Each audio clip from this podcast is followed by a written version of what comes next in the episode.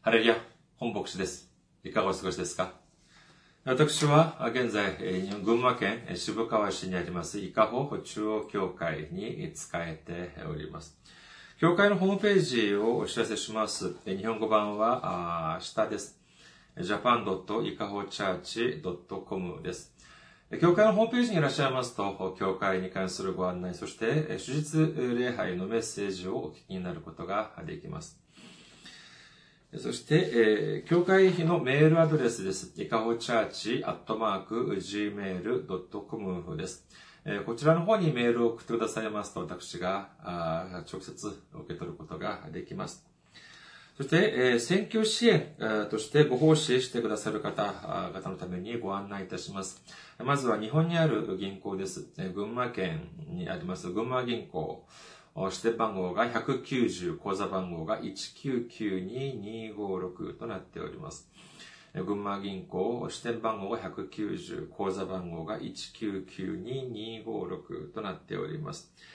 そして、韓国にいらっしゃる方のためにご案内いたします。KB 国民銀行です。07921-0736-251となっております。07921-0736-251です。えー、そして、えー、私どもの教会はですね、まだ、あの、財政的に自立した状態ではありません。皆様のお祈りと選挙支援によって運営されております。えー、皆様のご関心、そして参加をお待ちしております。先週はですね、先週は選挙支援が 全くありませんでしたっていうお話を申し上げたらですね、とても感謝です。いろんな方が選挙支援をしてくださいました。韓国のジョン・フンジンさん、キム・ユミさん、ハ・ヨガさん、パク・ソヨンさん、そしてカン・ユシク、カン・ユシク牧師先生が選挙支援としてご奉仕してくださいました。ありがとうございます。神様の溢れんばかりの祝福と恵みが共におられますようにお祈りいたします。今日のお御言葉を見てみましょう。今日の御言葉はルカの福音書です。ルカの福音書13章24節です。ルカの福音書13章24節お読みいたします。狭い門から入るように努めなさい。あなた方に言いますが、多くの人が入ろうとしても入れなくなるからです。アメン。ハレリア。神様を愛する方は、アメンと告白しましょう。アメン。今日は皆様と一緒に、正しい道というテーマで恵みを分かち合いたいと思います。先週、私の、え、妻が、え、韓国をちょっとも訪問する予定がありまして、え、空港にまで、ま、送迎をしてきました。送ってきました。えー、初めてあの茨城空港というところに、えー、行って、えーえー、みました。まあ、茨城空港とか、まあ、当然それはまあ、茨城県にあるんですけれども、まあ、今までは、まあ、あ普通にまあ羽田とか、えー、成田 すいません。羽田とか成田を利用しておりましたが、今度はですね、まあ、少し LCC っていうんですか、えー、低価格の航空を利用しようと思いまして、まあ、いろいろ探してみたらですね、リーズナブルな料金が、えー、茨城空港にあったので、生まれて初めて 行きました。まあ、日本は、えっと、そうですね、まあ、高速道路の料金が結構高いので、まあ、これをちょっと節約しようっていうので、まあ、いつもやってることなんですけれども、それほどまあ、早い時間帯でもなかったので、まあ、大体、えー、片道3時間半ぐらいかかりましたけれども、国道で行って、国道県道で行ってまいりました。途中まではまあ、大丈夫でした。あの、まあ、群馬県からしてみれば栃木を過ぎて、そして茨城の方にずっと東の方に、太平洋の方に向かうコースになるんですが、まあ、途中までは結構まあ結構広い広めの道を走りました。しかしですね、茨城に入って、えー、ちょっと行くとですね、どうも道が怪しくなってきました。え、どういう意味かというと、だんだんだんだんこれあの狭くなって きているんです。そして、あの、気がついてみたらどういうところを私が走ってたのかというと、それこそ本当に田舎の住宅街のその路地みたいなところを私が走っていたんです、車で。ですから、時々見るとですね、向こうの方からすれ違いにあの来るとですね、車が来ると、結構あの、本当に狭いので、そ本当に気をつけながら運転しなければならない、そういうところも出てきました。うんそういう道を走っていたらですね、隣にいた、あうちの嫁さんがやっぱり不安になったんでしょうね。えー、それもそのはずです。今私、どこに向かっていたかというと、駅でもなく、バスターミルでもなく、空港に向かっている途中だったんです。しかしですね、本当にその空港につながっているであろう空港に行く道っていうのはどういう道だったか、本当に、本当にそれこそ本当に狭い、そういう住宅街の道でありました。ですから嫁さんが、とうとう不安だったんでしょうね。私に尋ねます。この道合ってるの？っていうふうに言うんです。いや、それもそのはずです。本当にそういう道でしたからね。で、私もその道は生まれて初めて行く道でありました。私が見てもですね、ああ、これは不安になって当然だなというふうに思われることでありました。空港は愚かですね、山道を行くんですけれども、そうですね、温泉 山奥にある温泉とかそういうところに繋がっているような道に思えるほどでありました。しかし、どうしなければなりませんでしたか？私はどうしたかというと自信を持って前に進みました。もちろん少し一末の不安は抱えていましたけれども、えー、だからといって、止まって、えー、うろちょろしている、行こうかどうか迷っている、そういう風にはできませんでした。どうしてじゃあ私が前に進めることができたのか。まあ理由は簡単です。理由は簡単。カーナビがあったからなんです。それを見て、それが、あ命ずるままに 行ったというだけです。本当にどれくらいの道だったかというとですね、あの、カーナビのその下の方に見ると、目的地に到達するまでの時間、残り時間っていうのが出てくるんですけれども、本当に10分前まで、えー、のの本当にその時間で言うと10分前くらいまで、ここって本当に10分後には空港に着くのっていうような感じの道だったんです。じゃあ結局どうなったのか。というとですね、本当に感謝 です。本当に空港が出てきたんです。いや、本当にね、ああいうところに空港があるっていうのは本当に驚きました。いや、こういうところに空港があったのかっていうふうに思ってしまいました。聖書を少し見てみましょうか。ローマ人の手紙8章6節です。ローマ人への手紙8章6節肉の思いは死ですが、御霊の思いは命と平安です。アメン。そうです。肉の思い、つまり肉親のその、まあ、思いというのは、これは死ですが、御霊の思い、霊的なこの思いというのは、これは命と平安であるというふうに聖書には書かれています。私が先週、茨城空港に向かったその道を例にとってみますとですね、前を向いて、フロントガラスの向こうに広がる景色、これが、まあ、いわゆる肉の思いというふうに言えるはずです。前を見たときに、まあ、そこに大きい看板とか標識とかがあってくれれば、あ本当にもうありがたかったんですが、本当に空港に向かっているときに見たらですね、ほとんど、ほぼ到着する、その前まで、えー、かなり近づく、その時までですね、その目星、その標識とかっていうのがなかったんですね。そういう状況で、じゃあ私が、そのフロントガラスの向こうに見える車の前に広がる景色を見て、あ、あっちの道が少し広いな。あ、こっちの道はなんか花とかいっぱい咲いてるし、こっちの道がなんかあってそうだ。いや、あの道がいかにも空港につながっているような感じがする。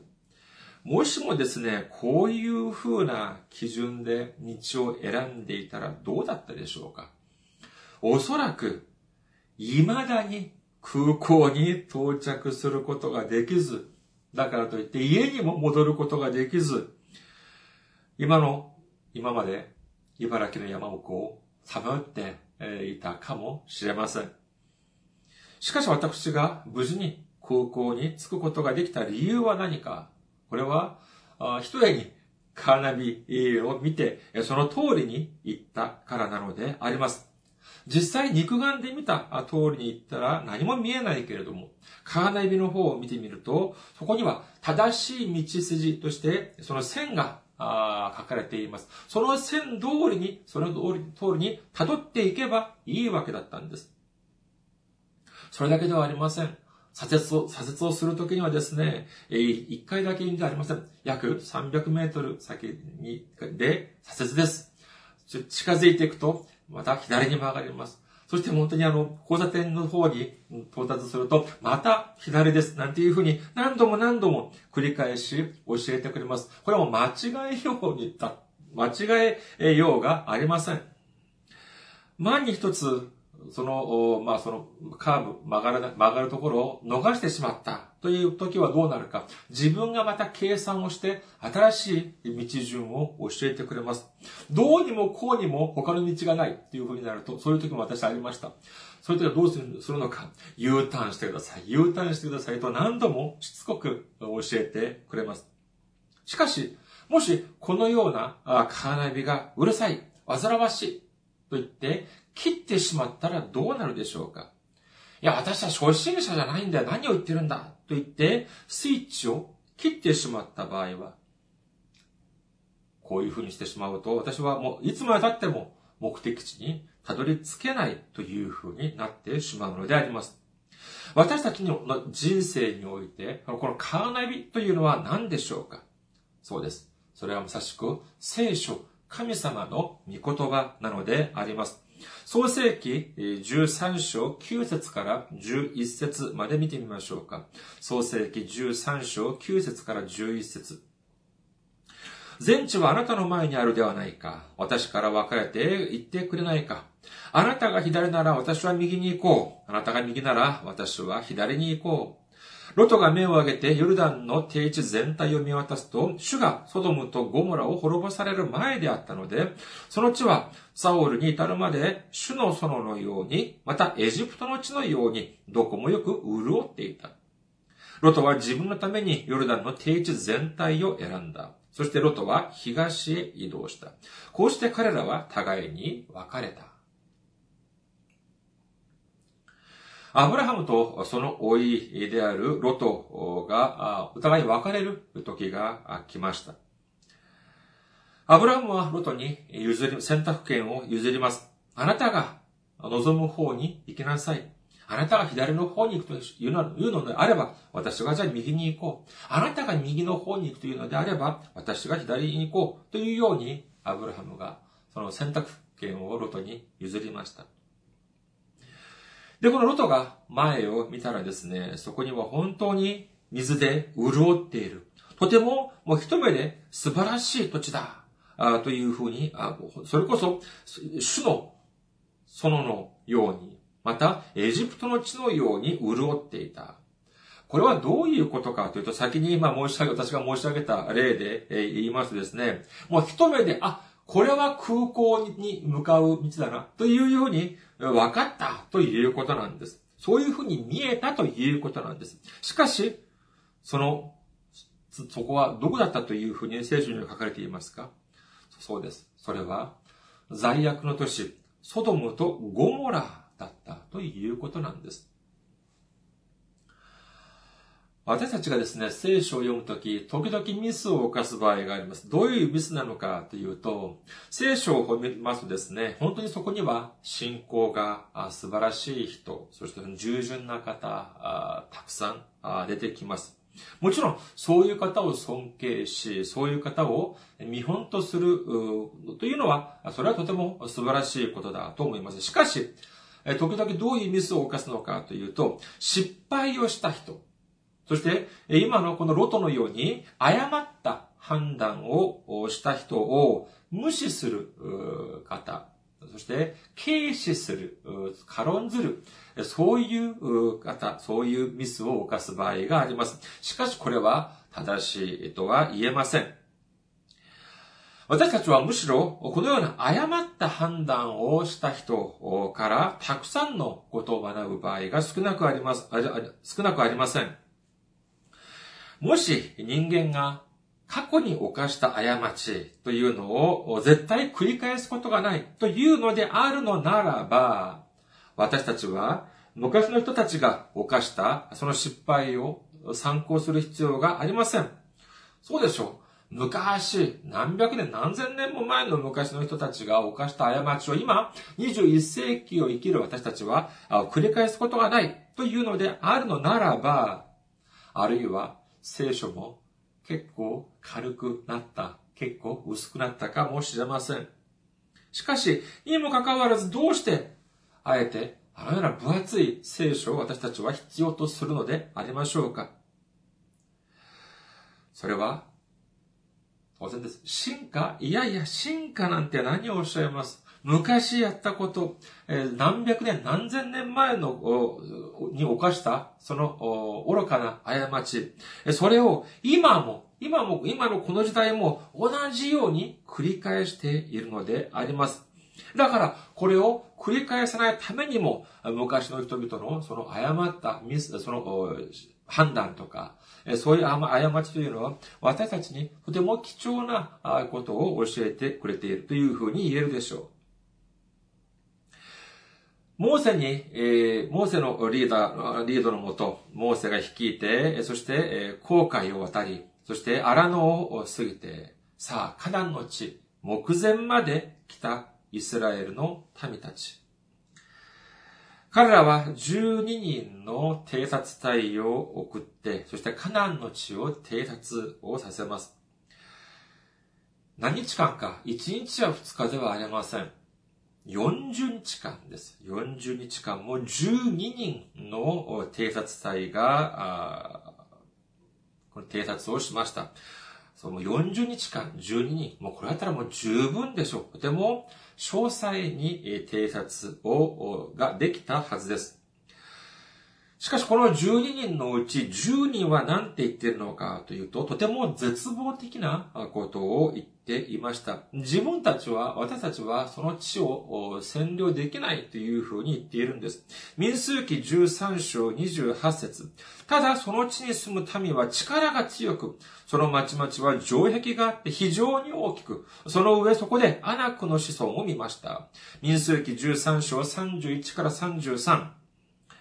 しかし、彼と一緒に登っていった者たちは言った。あの民のところには攻め登れない。あの民は私たちより強い。彼らは偵察してきた地について、イスラエルの子らに悪く言いふらしていった。私たちが生き巡って偵察した地は、そこに住む者を食い尽くす地で、そこで見た民は皆背の高い者たちだ。私たちはそこでネフィルム、ネフィリムをネフィリムの末裔、アナク人を見た。私たちの目には自分たちがバッタのように見えたし、彼らの目にもそう見えただろう。まあ、簡単に言えば何かというと、簡単に言うと、私たちはカナンの地に攻め入ることはできない。私たちは負けてしまう。というようなことを12人の偵察のうち10人がそういうふうに報告したということなんです。残りの2名、残りの2名、2名、ヨシュアとガレブだけは、私たちはできるというふうに言ったんですが、10人はできないというふうに言ったというのであります。さあ、10対2です。7対5でもありません。8対4でもありません。10対2。皆様はどちらを信じますか ?10 人は攻めることができないと言っています。どうしてですか？それはまさしく肉の目で見たからなんです。肉の目で見ると私たちは絶対勝つことができないというふうに言ったのであります。これを聞いてイスラエルの民はどういうふうに言ったかというと、民数記14章4節そして互いに言った、さあ、我々は頭を一人立ててエジプトに帰ろう。あるいはですね、本当に人間的に考えたら、この方が最も賢明なのかもしれません。いや、もう当然負け戦を100%負ける戦、こういう戦争をしたってしょうがないじゃないか。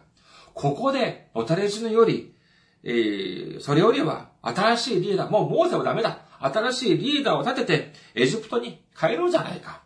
そこで、奴隷として生きたって、ここでのたれ死ぬするよりはマシじゃないか。こういうふうに言っていたのであります。これがおかしいですか？いいや、人間的に考えると全くおかしくありません。人間的に考えると、肉的に考えると正しい判断だったと言えるでしょう。しかし、ヨシュアとガレップは何て言っていましたか？民数記14章6節から8節するとその地を偵察してきた者のうち、ヌンの子ヨシュアとエフネ、エフンネの子ガレプは、カレブは、自分たちの衣を引き裂き、イスラエルの全回収に向かって次のように言った。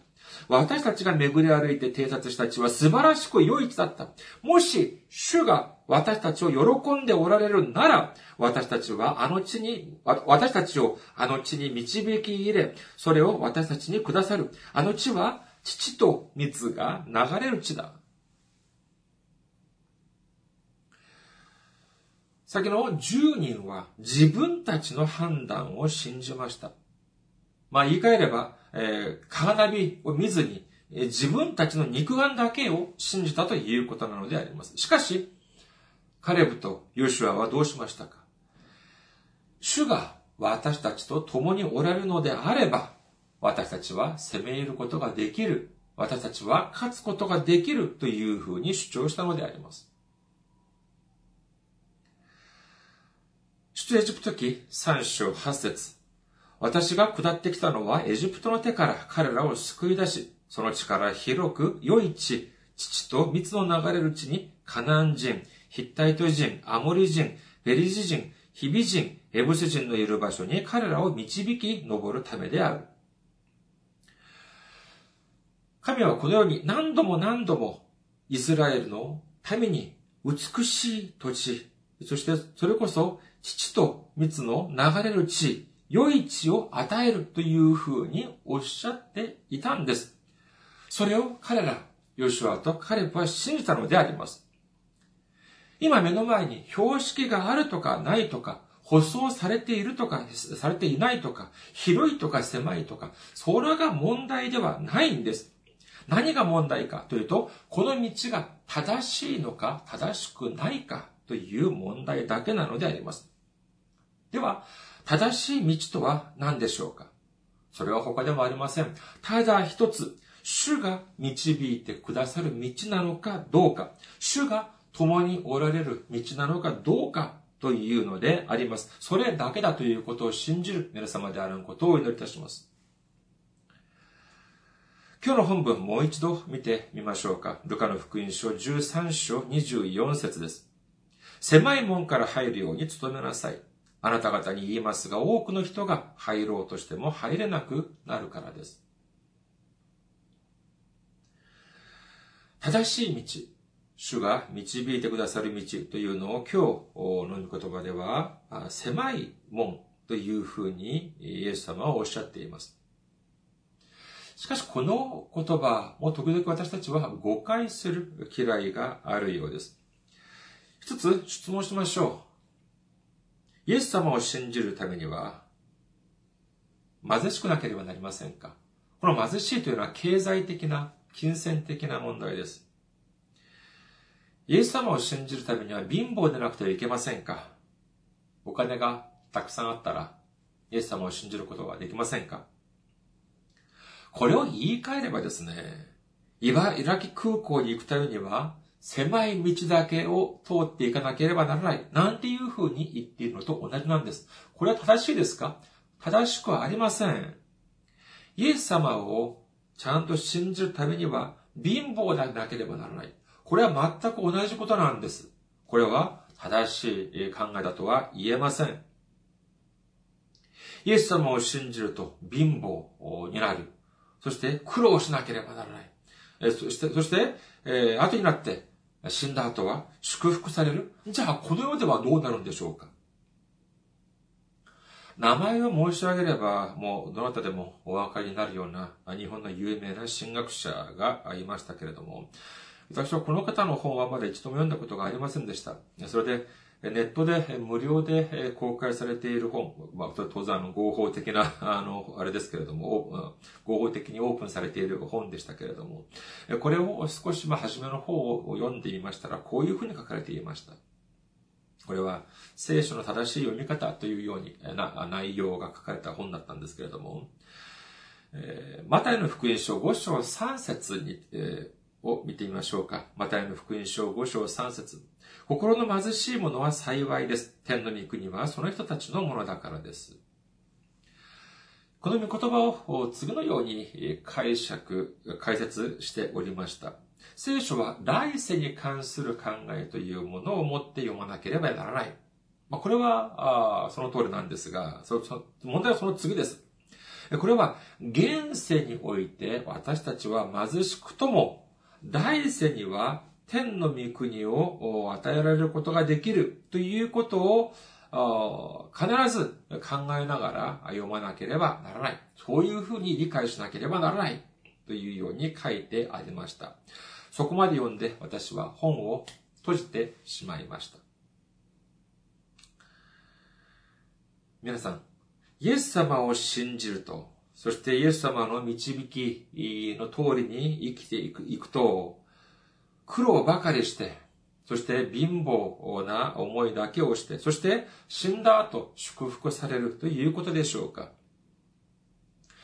聖書にはイエス様に会った人たちがどのように書かれていますか病に侵されている人がイエス様にお話しします。イエス様に私の病を治してください。すると、聖書にはどういうふうに書かれていますかああ、そうか。ちょっと我慢しなさい。私を信じれば、今は苦しくても、後になって死んだ後は天国に行くからちょっと我慢しなさい。イエス様はこのようにおっしゃったんでしょうかいいえ、違います。すべての問題が直ちに、すべての問題が立ちどころに解決されたんです。すべての病が立ちどころに治りました。すべての病が立ちどころに癒されました。すべての問題が立ちどころに直ちに解決されました。死んだ人まで立ちどころに生き返ったというふうに書かれているのであります。信じる方はアメンと告白しましょう。アメン。第3ヨハネの手紙2節愛する者よ。あなたの魂が幸いを得ているように、あなたがすべての点で幸いを得、また健康であるように祈ります。私たちがイエス様を信じると、私たちの魂は幸いを得る、祝福を得る。これは救われるという意味です。それは当然です。しかし、それだけではなくて、私たちが全ての点で幸いを得、また健康であるように祈っていますというふうに書かれているんです。つまり、それだけではなく、私たちがこのように生きている時も、全ての面において幸いであるということを主は望んでおられるのであります。考えてみてください。イエス様を信じると言いながら、いつも病ばかりに患う、病を患っています。いつも貧乏です。そしていつもたくさんの問題を抱えています。そういう人がイエス様を信じない人に、あなた、イエス様を信じなさい。イエス様を信じるとどうなるんですか？私みたいになるんだよ。そういう風な話を聞くと、その人イエス様を信じたくなるんでしょうか？誰がイエス様を信じたくなるんでしょうか？そんなのは無理なんです。じゃあ、この狭き門、狭い門というのは何かというと、これは狭い、狭い門だとしてもというふうに私たちは理解しなければなりません。イエス様が導いてくださる道がいつも狭い道ですか？いつも険しい道ですか？いいえ、違います。時には広い道もあります。時には平らな平坦な道もあります。かぐわしい道もあります。それこそ素晴らしい道もあるわけなんです。しかし、そういう風な道に、そういう道にイエス様が導こうとするときに、皆さんはどうしますか？いや、行きませんか？あ、私は、信仰がありますから、こういう素晴らしい道には行くことはできません。イエス様勘弁してください。こういうふうにおっしゃいますか？これはですね、ああ、私は広い道だけ行くというように意地を張っているのと似たようないや、あるいはですね、信仰的な傲慢、うぬぼれに陥ることもできる、とてもこれは危険な考えだということを私たちは忘れてはなりません。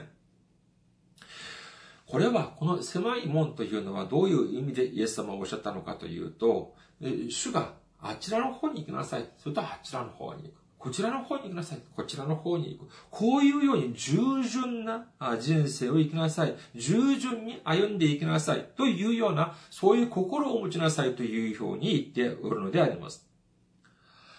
私もですね、正直、日本で、えこういう、まあ、宣教師として言いながらですね、え、本当にこの道であっているのか というような、そういうこと思わないはずがありません。